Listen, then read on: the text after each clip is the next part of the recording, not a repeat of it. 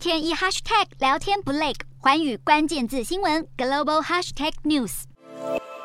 一个接着一个爬上栏杆，斯里兰卡民众在十三号闯入总理威克瑞米辛赫的办公室，警方发射催泪瓦斯和喷洒水柱，试图驱离庞大人群。而民众怒冲总理官邸，是因为治国不力。说好要辞职的总统拉贾帕克萨，在落跑到马尔地夫后，非但没下台，还任命也说要下台一鞠躬的总理威克瑞米辛赫接下代理总统的职务，再度引爆民众不满。示威群众要求总统的盟友威克瑞米辛赫也必须滚回家，政治领导层得全面更换，并且炮轰这些人，让国家陷入破产。民众除了在总理办公室唱歌跳舞，还在舒适的办公室内看起电视。但威克瑞米辛赫在接下代理总统后，宣布实施宵禁，以及全国进入紧急状态，并且要求军方采取一切必要措施以维持秩序。已经搭乘军机逃到马尔地夫的总统拉贾帕克萨传出已经离开，将在新加坡转机前往沙乌地阿拉伯。斯里兰卡遭遇数十年来最严重的经济危机，人民生活苦不堪言，燃料料和药品都极度匮乏，停电成为常态，通膨失控，